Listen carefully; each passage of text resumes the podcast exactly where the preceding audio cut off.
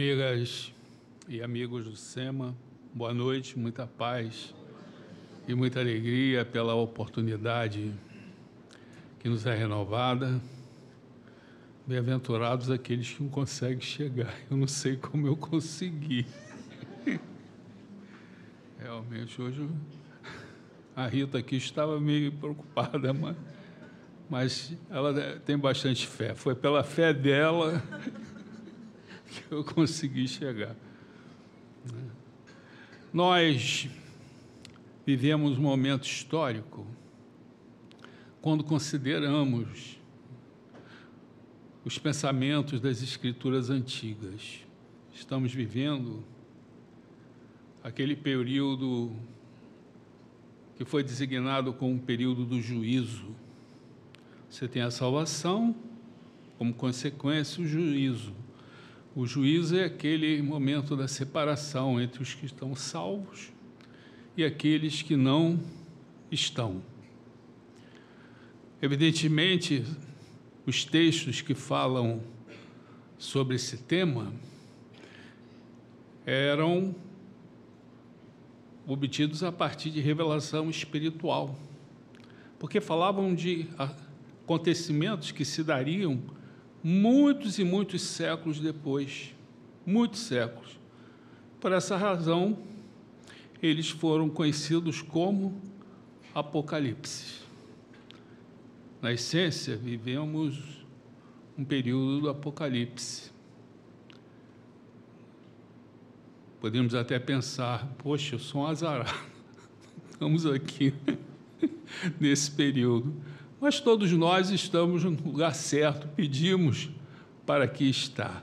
E a doutrina espírita nos traz, evidentemente, um acabouço elaborado por Allan Kardec muito é, perfeito, que nos faz entender que esse, essa separação do joio e do trigo, dos salvos e dos não salvos no juízo, são aqueles espíritos que terão condições de permanecer aqui nesse planeta, que ainda se encontra numa situação de provas e expiações, e, evidentemente, se não alcançarem e estiverem causando obstáculos para o progresso da humanidade, porque esse planeta ele tem que evoluir para uma outra condição, para uma condição de regeneração onde o mal deixará de ser preponderante, existirá o mal, evidentemente. Irá existir a pobreza também, mas não a miséria. E essa foi a visão que Kardec nos trouxe.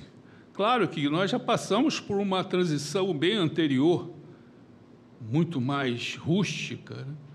quando saímos da condição de um planeta primitivo com a ajuda daqueles espíritos que foram transladados de capela e entramos numa condição de provas e expiações. Como lemos no Evangelho segundo o Espiritismo, essa é a metade né, mais atrasada dos planetas, porque Kardec dividiu em quatro, não? Dois na parte mais atrasada e dois já na parte mais avançada. E nesse primeiro estágio é o planeta de regeneração que nós estamos a caminho. Evidentemente, as turbulências em qualquer processo de transição, elas existem. São naturais até. E por essa razão, ao lermos o Apocalipse do Velho Testamento, o Apocalipse de Daniel, Daniel foi uma figura muito diferente, talvez um profeta bem especial israelita, viveu aí 600 anos antes de Cristo. Ele foi desterrado para a Babilônia, ele se encontrava em Jerusalém, mas ele tinha capacidade de ler sonhos, e aí acabou influenciando Nabucodonosor, acabou influenciando o rei persa que vencera a Nabucodonosor, né? que foi Dario, e a Ciro, Ele era um espírito universalista. Para ele, o Deus não era o Deus de Israel. Ele nunca falou, como os outros profetas, o Deus de Israel, não. Os seus heróis eram pagãos. Então ele tinha uma mentalidade muito diferenciada. E por essa razão ele escreveu um Apocalipse que falava de coisas futuras, evidentemente, numa linguagem muito simbólica. Essa é a característica dos Apocalipse. Perguntaria a vocês, sinceramente, alguém já leu o Apocalipse de João? Isso é do Novo Testamento. Não vou nem falar de Daniel, que é do Velho. Parabéns. Mas é difícil a leitura. É muito complicado. Ele estava falando de futuro. Estamos falando, né? João, de dois mil anos depois. Então, é um simbolismo muito grande. Mas, voltando a Daniel, ele foi um profeta tão diferente que ele soube prever justamente quando viria Jesus. Ele definiu exatamente quando viria Jesus. Tanto que os judeus eles tinham dois grandes livros: a Torá, que era o Pentateuco judaico, né? e tinha também outro, outros livros é, que eram referenciados como o Talmud, que eram as literaturas complementares elaboradas pelos rabinos a partir do ano 70. Vamos fazer para entendermos. A Torá espírita são a obra, é a obra de Allan Kardec. E o Talmud espírita, as obras de André Luiz. Então, depois do ano 70, até houve uma perseguição a Daniel, porque ele soube prever justamente quando Jesus viria. E, como ele não foi reconhecido como Messias, ele foi, de certa maneira, eclipsado. Ah, foi até por essa razão que, no século XIX, um pastor americano chamado, chamado William Miller resolveu fazer o seguinte: Daniel era muito bom, era um espírito diferenciado. O Daniel é aquele que foi mandado para a cova dos leões, né? na época do rei Dario, porque, reparem, ele, ele conseguiu sobreviver a três reis. Nenhum rei abria a mão dele. E aí, evidentemente, vinha a inveja. Né? Então, aqueles súditos de Dario resolveram fazer uma artimanha contra Daniel estabelecendo, e Dario assinou sem ver, sem ler. Acontece muito. Rei, hey, assina aqui, né? Aí ele deve ter botado lá o carimbo. Né? Era o seguinte: durante um mês só podia se orar a, ao rei, que era considerado divino. Mas Daniel não, não orava a Deus. Por essa razão ele foi preso e foi jogado nas na cova dos leões. Mas Dario estava muito infeliz com isso, porque ele gostava de, muito de Daniel. E aí, no dia seguinte, foi correndo, deve ter sido o primeiro a chegar, e ele estava vivo. Os anjos e espíritos do Senhor o ajudaram. E aí, ele reuniu aqueles outros que haviam articulado essa trama e colocou-os dentro da Gruta dos Leões e foram todos mortos. E como nós sempre extraímos um simbolismo, nós vamos sempre morrer na nossa própria animalidade. A animalidade daquelas criaturas, os leões vieram e comeram. Então, William Miller, no século XIX, ele pensava o seguinte: ah, Daniel é muito bom, mas já, como eu já coloquei aqui um espírito universalista, não era o Deus de Israel, os seus heróis eram pagãos. Vejam que é bem diferente dos outros profetas israelitas. E ele fez uma previsão de quando viria o Senhor, pela segunda viria o Senhor para iniciar essa esse processo do juízo. Tanto que tudo, está todo mundo esperando o Senhor, né? Fica todo mundo procurando os sinais, só vocês entrarem no YouTube. Entre no YouTube. Quando Jesus chegará? E esse William Miller fez as contas a partir do Apocalipse de Daniel. E, pasmem, ele chegou no ano 1844. E ele criou até o milerismo, porque esse movimento reuniu centenas de milhares de criaturas. Repare, são dois movimentos paralelos, né? Aquele movimento representado pela invasão dos espíritos para procurar é, chamar a atenção de Kardec, e esse outro movimento, olhe, Jesus vai chegar em 1844, ou o Messias, né? porque para eles Jesus não era ainda o Messias. Só que aconteceu em 1844 e o Messias não chegou. Mas repare, é, é o ano que começa o trabalho de Andrew Jackson, Jackson Davis. Depois vem as irmãs Fox, vem Allan Kardec. E em 1857 nós temos a doutrina espírita, trazida por quem? Pelo Espírito de Verdade. Quem é o Espírito de Verdade? Jesus. Reparem, Daniel acertou até quando veio Jesus. Só que esse é o início do processo. A transição humanitária tem aí o início. Claro que são, é um processo muito difícil, gente. São bilhões e bilhões de criaturas.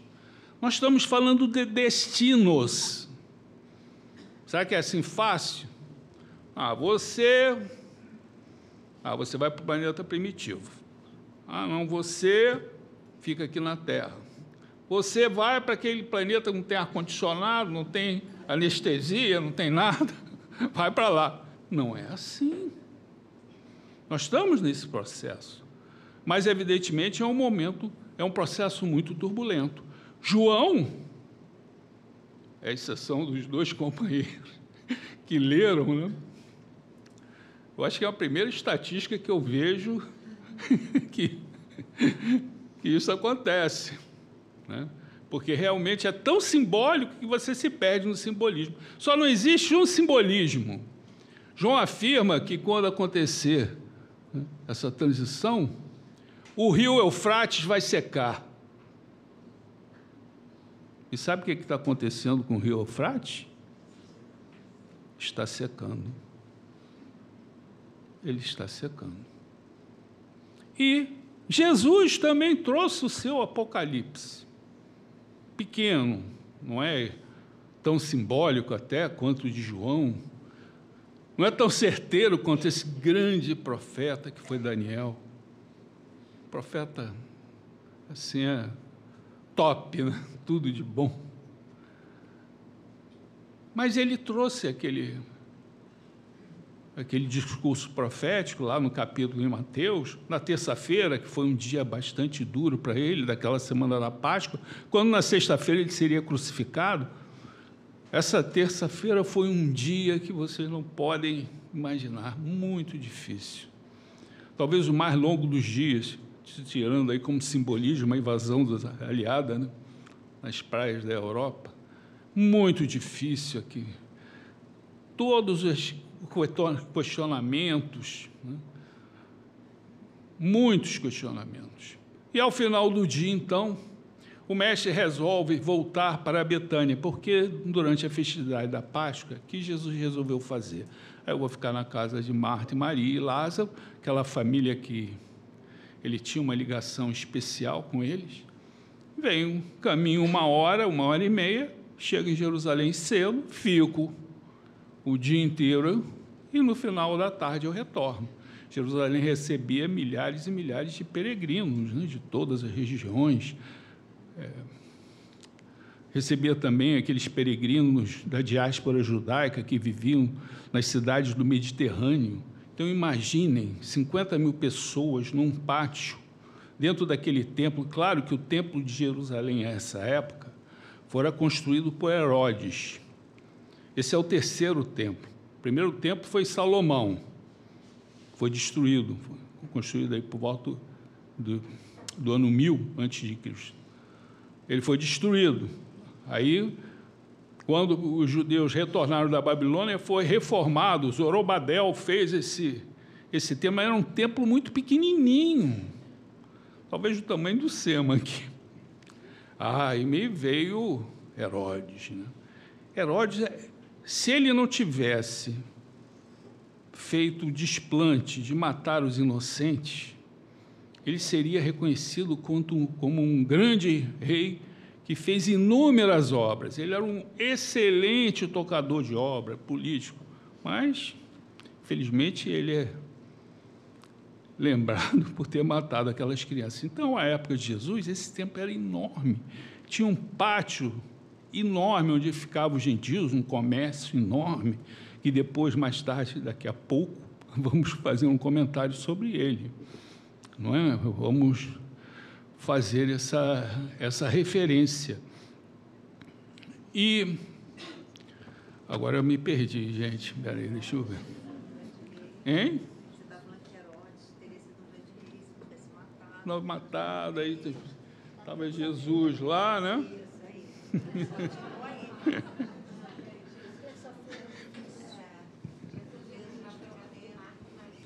Ele foi na casa, tá certo. E aí, ao final desse dia, ele estava muito cansado. É que a gente vai derivando, derivando, e aí Aí você tem que voltar ao lugar onde você estava. Onde é que eu estava, meu Deus? Aí é horrível. Mas ao final do dia, pôr do sol, ele estava exausto. Exausto. Está na hora de voltar para Betânia. Marta deve ter preparado um bom lanche para mim. É? E aí eles saem do templo, passam pelos portões do templo, desce aquela escada, uma escada que eu já comentei aqui, uma escada assimétrica, uma escada louca, né? com os degraus assimétricos. Aí você fala, mas que arquiteto ruim. Não, tinha uma função para que, se o degrau fosse simétrico, as pessoas subiam tranquilamente, né? como nós fazemos, iam entrar dentro da casa de Deus falando da vida, falando mal do próximo, aquela coisa que a gente faz, né? Então eu subi. Mas como essa escada era assim, você tinha que olhar para baixo. Tinha que ter uma postura de reverência. É a mesma postura de reverência que nós devemos ter quando entramos aqui, porque aqui também é uma casa, uma casa de Deus. E aí Jesus sai pelo portão da cidade. Jerusalém tinha oito portões. Saiu, e aí começou a subir aquele monte das oliveiras. Quando já estava quase no topo, ele estava cansado, sentou-se, era o pôr do sol, podemos imaginar a beleza. Quatro apóstolos sentaram junto a ele, isso está, está tudo em Mateus, estou reproduzindo o que Mateus comentou. Os outros ficaram mais ou menos dispersos, e ele podia ver de cima o templo. Porque Herodes, gente, matava os inocentes, mas olha, a construção do templo era enorme. Tinha ouro, marfim, artistas fenícios, com sol, então aquilo resplandecia, mármores. E Jesus vendo aquela atividade frenética, né? E aí ele começou então a trazer para a humanidade o seu sermão profético, falando desses dias que nós estamos vivendo, das dificuldades, é uma transição planetária. E aí falaram, nem, nem adianta perguntarem para mim quando isso se dará, porque nem eu mesmo sei. Nem eu mesmo sei. Hoje no WhatsApp tem data para tudo. tem uma data que nós devemos considerar, né? porque nós estávamos falando desse apocalipse de Daniel e João, que nós estamos vivendo. O Isaac Newton, que foi um grande físico, ele era teólogo. Poucos sabem disso. Só se lembram da maçã na cabeça dele. Mas ele gostava, ele fazia comparação entre esses dois apocalipses. E para ele, o encerramento desse processo, não é o início, não é, não é a chegada do Messias, que esse processo tem início com a chegada do Messias. Se daria no ano 2066. Reparem que não está muito. Né? É ser Isaac Newton, né? então vamos reverenciá-lo como tal. Né? E aí, ele trouxe um alerta que é muito importante para nós. E eu quis começar hoje nossa reflexão relembrando esse alerta, porque ele fala o seguinte: nessas turbulências, as luzes de César sabe que vão começar a fenecer. Então elas estão brilhando de uma forma intensa. Então a iniquidade aumenta, e, como consequência, o, sentimento e o amor de muitos esfria. É como você visse, ah, tá uma bagunça geral. Eu sou o Dom Quixote. Você quase vai no efeito manada, né? Mas ele falou: persevere, mas quem perseverar até o fim será salvo. Eu gosto muito desse amor que esfria, porque isso é real, gente. E é muito perigoso. É como se fosse uma espreita né, que vai a você, vai se te espreitando, né? e aí você vai se resfriando. E eu ouvi uma vez que uh, Dante Alighieri ele escreveu a Divina Comédia. Eu já comentei aqui, mas vale repetir para quem não. Eu gosto de ouvir sempre, porque eu gosto dessa história, porque ele foi em espírito, com Virgílio, poeta grego, enfim. Foi lá nas regiões espirituais superiores. Ó, ó, ó, tá. Não, mas tu agora você vai lá, também vai lá no subsolo, né? Vai lá no umbral. E aí aquela região umbralina, e aí ele resolveu ir na sede de poder, umbralino. Provavelmente aqueles castelos mal assombrados, né? os sicários todos perversos, aqueles espíritos que são animalizados. Né? E aí ele, meio temeroso, escondidinho, vou até a sala do rei, o salão do rei. E aí viu o rei. E o que surpreendeu a Dante Alighieri, no século XIV, ele registrou, foi o trono dessa criatura. É um trono de gelo. Nós ficamos a imaginar né, um trono diferente, né, um trono com labaredas, botões né, para sair, né, aquela purificar aqueles que estão carpindo ali os seus erros, né? Não é isso que nos nos passam, né? É o fogo do inferno. Não, é um gelo. Aquela criatura não tem energia nenhuma. O que ela toca, tudo esfria. Então, se o seu amor, o seu sentimento diante dessa iniquidade, e quantas iniquidades nós temos? Vocês sabem quantas guerras existem hoje fora grandes guerras e lutas, e lutas, estou falando em, em lutas localizadas na África, 30. 30. Então você vai esfriando o teu amor. Quando você esfria, você se torna frio, quase insensível. Uma bagunça eu vou ajudar por quê? A pessoa se torna insensível dura como gelo, ela até machuca, ela esquenta, é? ela queima, o gelo queima. E aonde o nosso amor é renovado? Aqui, é nessa casa, em outras casas religiosas, evidentemente, mas é aqui, porque aqui é a nossa casa, é o nosso templo Por isso que muitos, quando a situação está difícil, se afastam, estão cometendo um engano total. Porque na hora do problema é que você tem que estar aqui. Ah, eu não pude vir porque me aconteceu isso, me aconteceu aquilo. Não, então é a hora de você vir. Para você não deixar com que essa sua energia interior ela se esfrie. Nós temos participado, sempre falamos por aí, aqui e acolá, né? E você vê que as casas, de certa maneira, depois da pandemia, elas até reduziram. Casos que eu ia, tinha uma plateia enorme, até porque tinha tratamento de saúde, né? Você sabe como o povo gosta de tratamento de saúde. Agora, em 40%.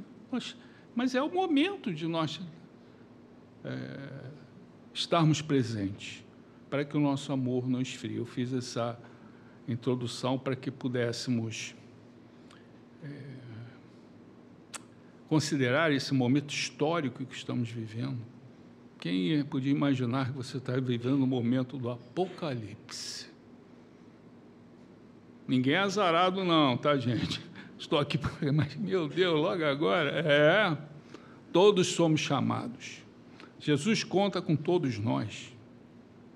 Nós vamos fazer agora um seminário, um encontro fundamental. Porque a nossa psicosfera, gente, é uma psicosfera belicosa. Necessita da nossa união, do nosso pensamento, né? para que possa amenizar justamente os efeitos desequilibrantes desse chacal devorador que se chama guerra. Agora, entrando na nossa reflexão, queria comentar com vocês que no século XVII, XVIII, surgiu o racionalismo. Bem sabemos, é, tudo tinha que estar baseado pela razão. Foi muito importante porque sem racionalismo não teria doutrina espírita, porque o racionalismo acabou elaborando as metodologias experimentais científicas e sem elas não poderia ter a doutrina espírita. Por isso que só veio, né? quando Jesus fez a promessa, foi chegar quase 1850 anos depois. Mas esses racionalistas, eles olhavam, né? porque com o racionalismo, a Bíblia, ou mais, não estavam nem preocupados muito com o Velho Testamento, preocupação nenhuma, mas eles estavam preocupados com Jesus. Porque esse era o homem mais amado, ele dividiu a cronologia humana, um homem pobre, sem estrutura, com auxiliares simples, trazendo lições, gente, simples. Mas, meu Deus, que liçõezinhas simples. É, mas vai fazer. não é? Bem, todo mundo entende, não entende? Todo mundo entende, mas vai praticar. Então eles ficavam surpresos, porque você pega um livro de Platão, de outros pensadores, você não consegue nem entender. Santo Agostinho, então você lê, meu Deus, fecha. Ah, o Evangelho é aquela simplicidade. Então, como é que pode? E Jesus teve três anos para trazer essa mensagem. Quem mais se aproximou dele foi Kardec. Né?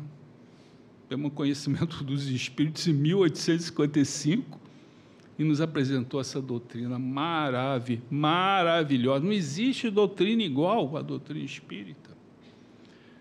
Evidentemente, existem doutrinas espiritualistas até mais antigas que o espiritismo.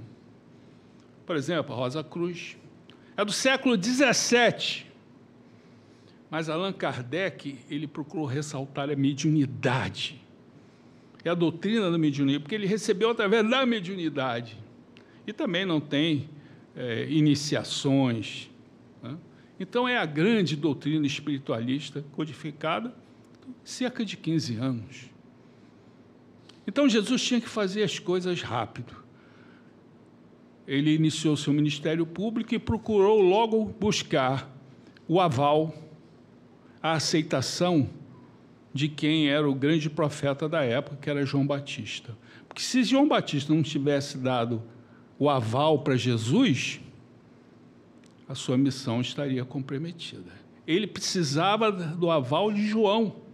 João era muito popular, era o grande profeta, o Elias reencarnado, tinha dezenas e dezenas e dezenas de discípulos. Ainda hoje existem escolas religiosas cristãs, lá no Iraque e no Irã, cristãs que acham que o verdadeiro Messias é João Batista, porque foi ele quem abatizou Jesus.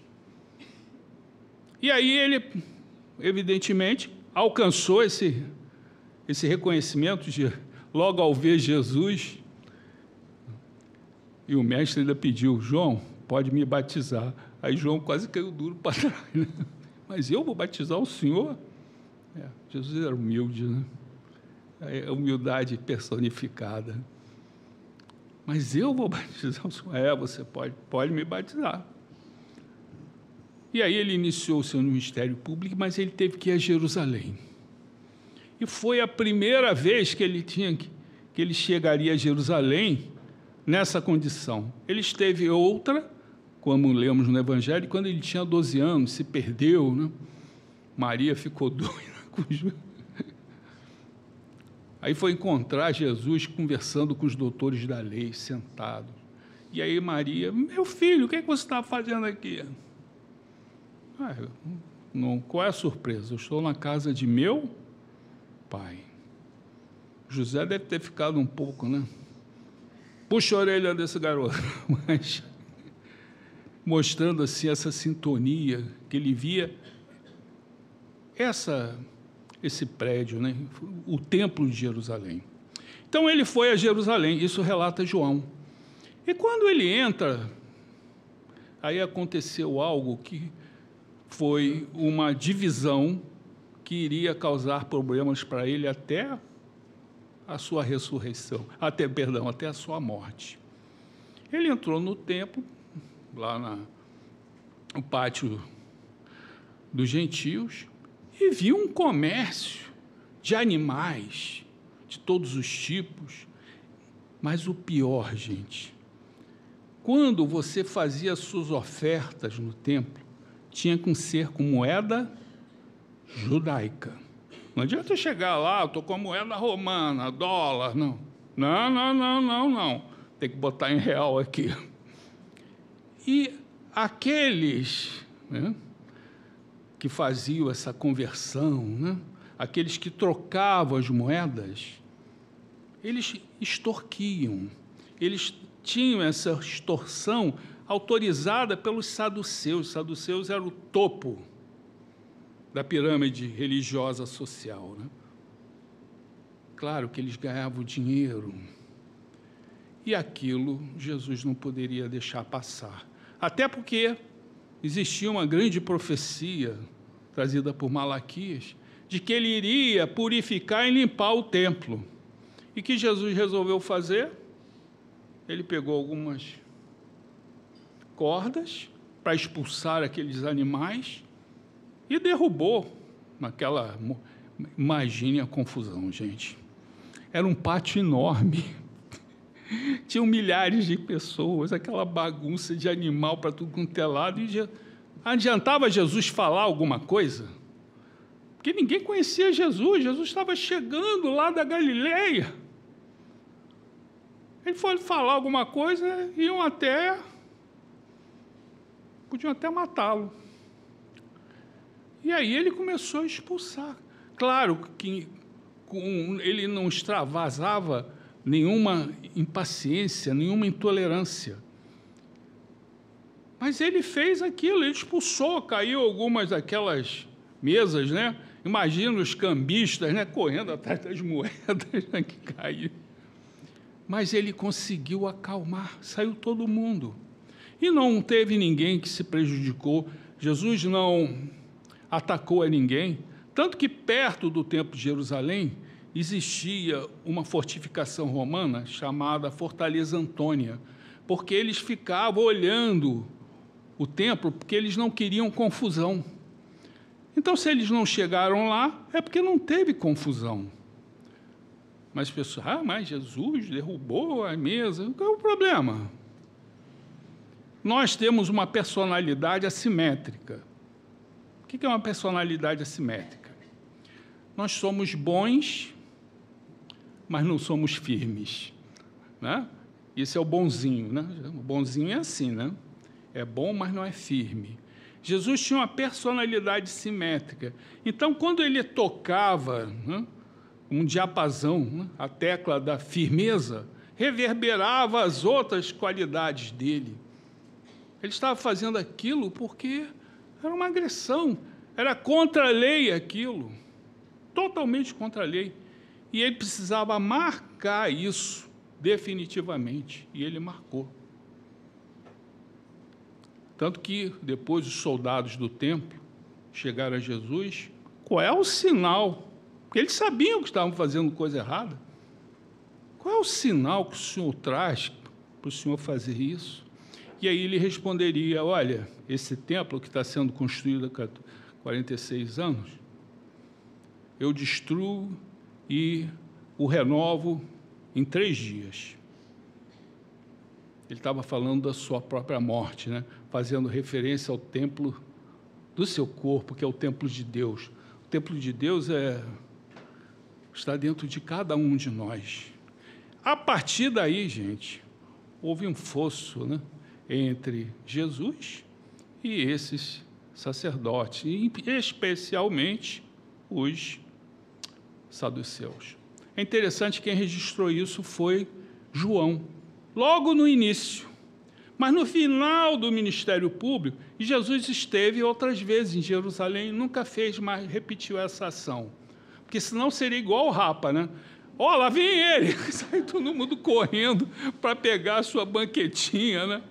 Pegar a sua banquetinha e escondia. Né? Ele fez isso ao final, quando ele ia ser morto.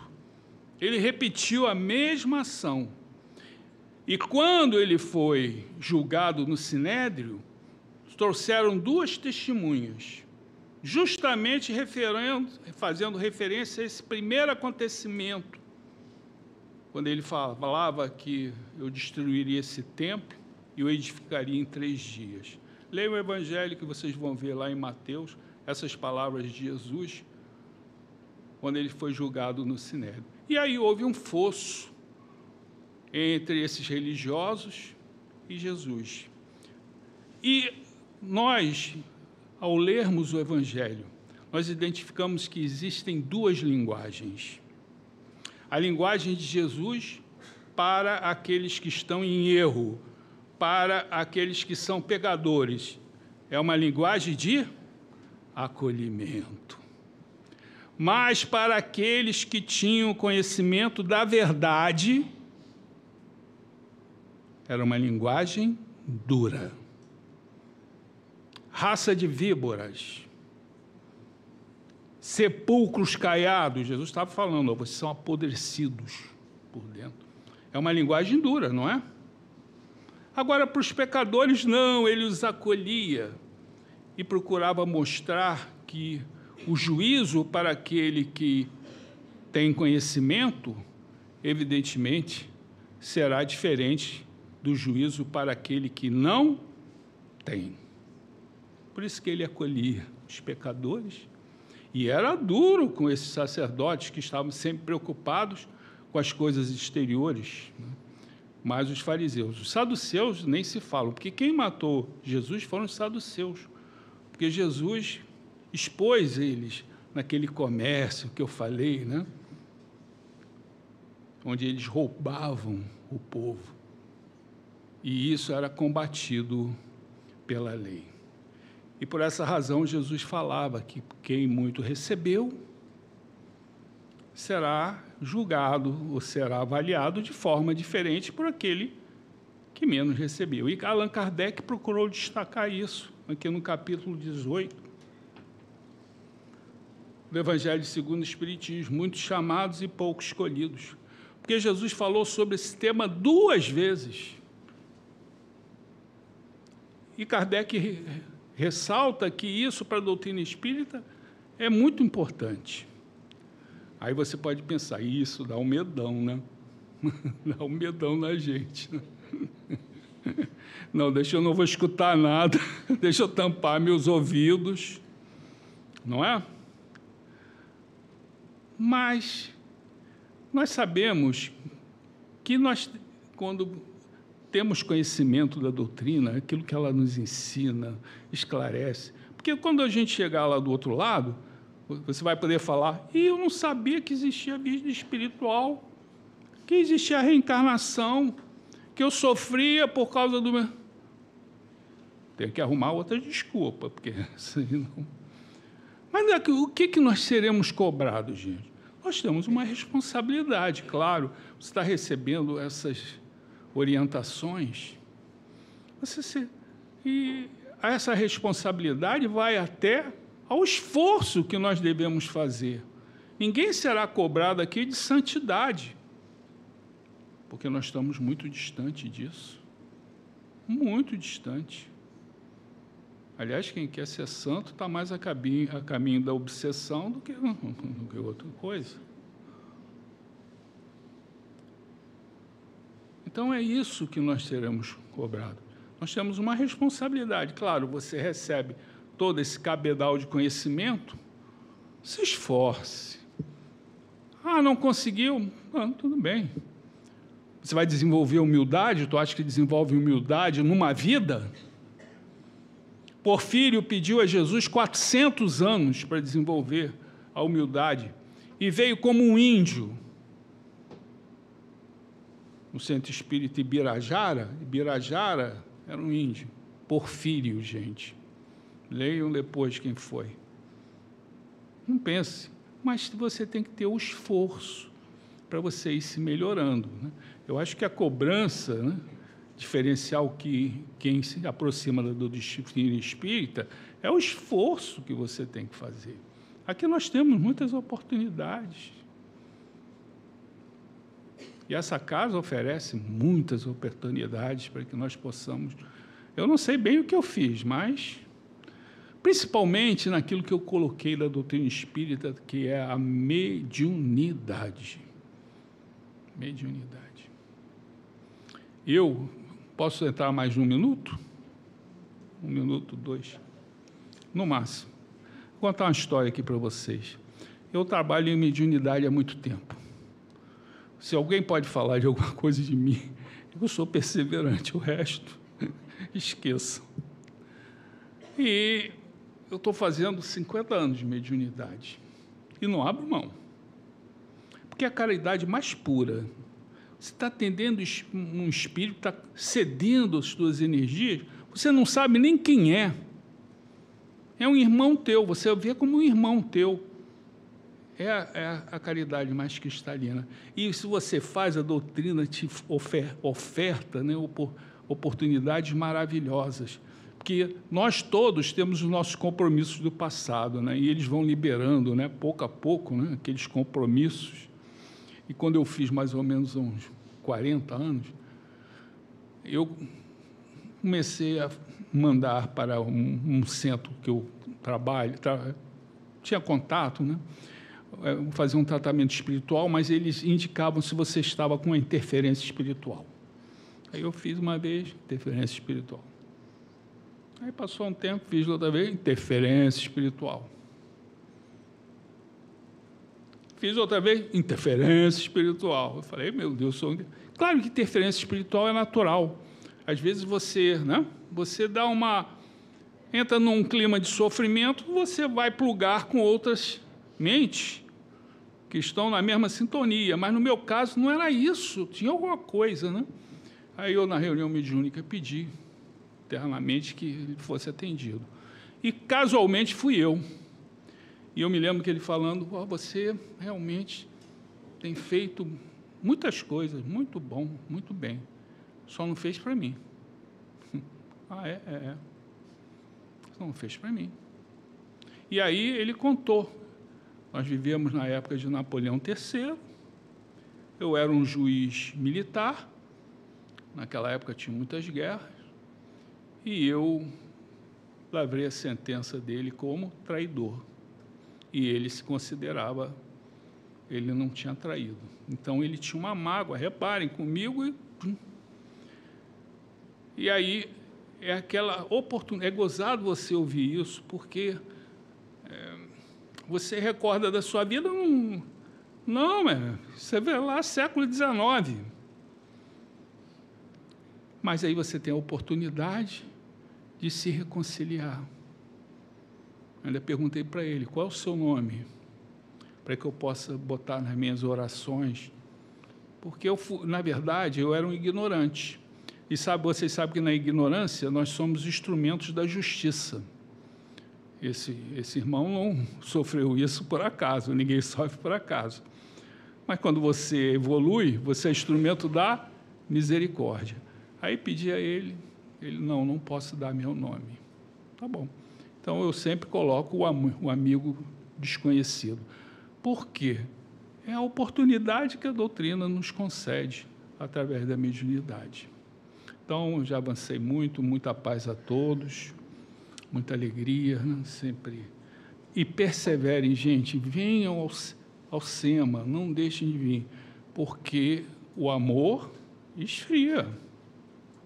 E é um risco. Você não vai nem notando, você não vai notando, entendeu? Não vai notando. Então fique com Deus.